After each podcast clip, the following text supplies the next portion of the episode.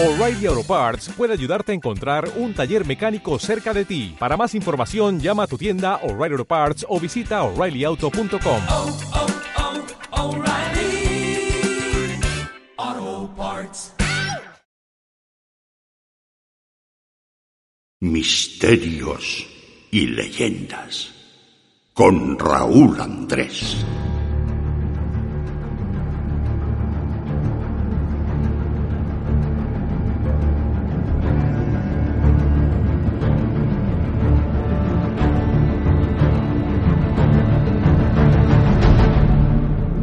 Después del especial que realizamos en el anterior programa sobre el coronavirus con el doctor Miguel Ángel Pertierra y el piloto de aviación de emergencias médicas Iván Castro Palacios, hemos querido realizar unos espacios especiales con el fin de divulgar la información recabada de las fuentes más fidedignas y dar nuestro punto de vista al problema que azota en estos días a la población de muchísimos países.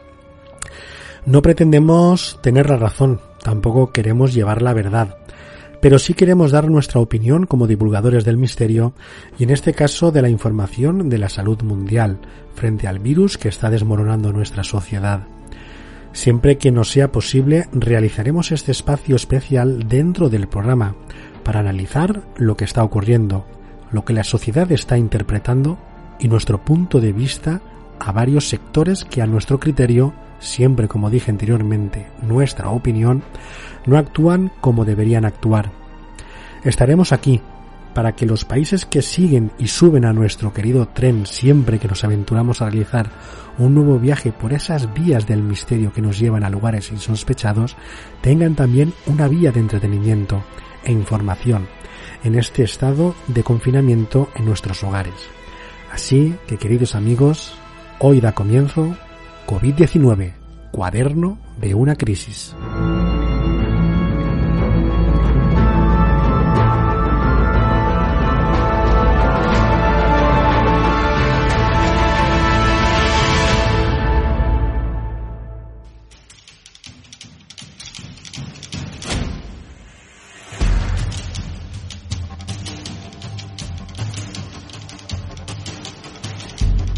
Muchos son los datos desde que comenzó esta pesadilla y que muchos creían que despertaríamos sin más, pero no fue así. Desde que se produjo la infección en humanos, aparentemente por la ingesta de un animal salvaje en una ciudad de China, la información y la desinformación ha ido en aumento. Lo que sí es real y plausible es que el virus se propaga rápidamente entre la ciudadanía. No es como una gripe común, que aunque pudiere darse el caso de alguna muerte aislada por problemas de salud del individuo infectado o por su avanzada edad, está controlada desde hace décadas y no es mortal a grandes escalas, como lo que está ocurriendo con el COVID-19. Gobiernos de todos los países afectados por el coronavirus han implantado medidas drásticas de seguridad. Pero yo me hago una pregunta. ¿Son suficientes? ¿Se han tomado medidas a tiempo? Creo que a la vista está de que no, y de lejos. Por ejemplo, en España, cuando se empezaron a dar casos positivos de COVID-19 entre la población, el gobierno insistía en que eran casos aislados y que la situación estaba controlada. Mientras tanto, en otros países ya estaban poniendo remedios y alertando a la población de lo que posiblemente se les venía encima a sus conciudadanos. Cuando se vio que Italia comenzaba a tener serios problemas es cuando realmente se vio a los gobernantes españoles que iban a realizar algo, pero como siempre tarde, ya que cuando se desató el caos en China anunciaban que era imposible que llegara a España desde tan lejos. Según parece, no hay vuelos directos desde el país foco del virus, China, hacia España. Pero yo pienso que, bueno, probablemente así sea. Pero no hay vuelos, por ejemplo, China-Frankfurt-Madrid o China-Londres-Madrid. Nuestro colaborador y amigo Iván Castro Palacios, eh, piloto aéreo de emergencias médicas, ya nos explicó el procedimiento durante un vuelo si se detecta algún pasajero infectado con el virus. Hoy parece ser que está más controlado esa situación dentro de, de un vuelo.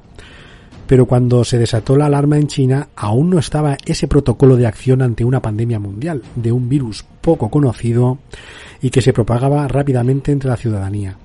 Después Italia, era el país, después de China, con el mayor número de propagación del virus y comenzaba a estar en la línea de fuego.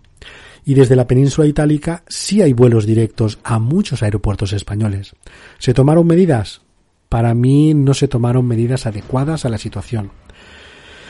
En Suiza, por ejemplo, desde donde realizamos actualmente el programa, la primera medida que se tomó dos semanas antes de que se decretara el estado de alarma en España y su posterior estado de cuarentena fue suspender todos los actos sociales, deportivos y culturales, mientras en España se realizaba la concentración masiva del 8M. Cuando saltó a la palestra la situación italiana, el país helvético cerró el paso fronterizo e intensificó controles en las fronteras vecinas de Austria, Alemania y Francia, mientras en España estaban debatiendo si se celebraban o no las fiestas josefinas y si sería conveniente suspender la Semana Santa. También eh, soy consciente de que todo no se hace mal en España, ¿no? Por parte de los gobernantes. Pero desde mi punto de vista, siempre son los mismos los que hacen frente a situaciones extremas. En este caso, debo reconocer de que tomar medidas económicas es algo necesario, ya que hay negocios, empresas y locales que van a sufrir un receso muy importante en su economía. Pero en estos momentos, y creo que estarán ustedes de acuerdo, queridos amigos, y llegados al punto en el que estamos lo que vale es la vida humana. Que no se propague más el contagio de personas, se frene y se pueda ir erradicando con los medios que tenemos hasta que salga esa vacuna milagrosa que ataque directamente al virus y pueda ser en un futuro una gripe más que afecta a la población en determinadas estaciones del año. También, eh, bueno, pues eh, es conciencia de todos nosotros. También pienso que no todo es labor de un gobierno, sea o no sea competente. La ciudadanía también tiene su labor en la erradicación de esta pandemia y en que no se propague más el virus. De ahí la necesidad de no estar en contacto con otras personas y la importancia de quedarnos en casa, confinados, en cuarentena, arrestados, como quieran llamarlo, porque estos días he visto y he leído de todo. Aunque en definitiva todos tengamos que hacer el mismo acto, llamémosle como le queramos llamar, y es quedarnos en casa que por lo menos algunos eh, estarán con sus seres queridos. Pero ¿y los que no pueden estar con sus familiares porque se encuentran en otros países al suyo por causas de trabajo? Con esa incertidumbre de que aunque te digan por teléfono que están bien, no terminas de creértelo del todo y sientes miedo, rabia, impotencia, temor y una sensación de espectador de saber cómo sigue el guion del film, pero no cuándo y cómo va a terminar la película.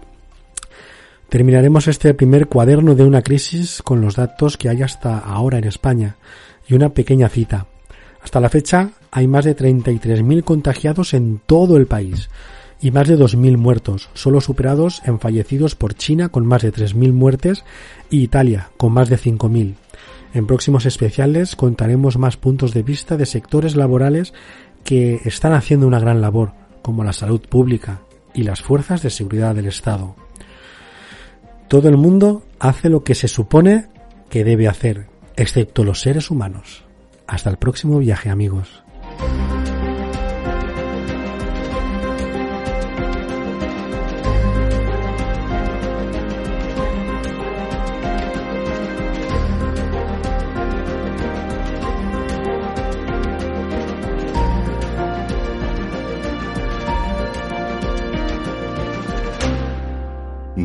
Misterios y leyendas con Raúl Andrés.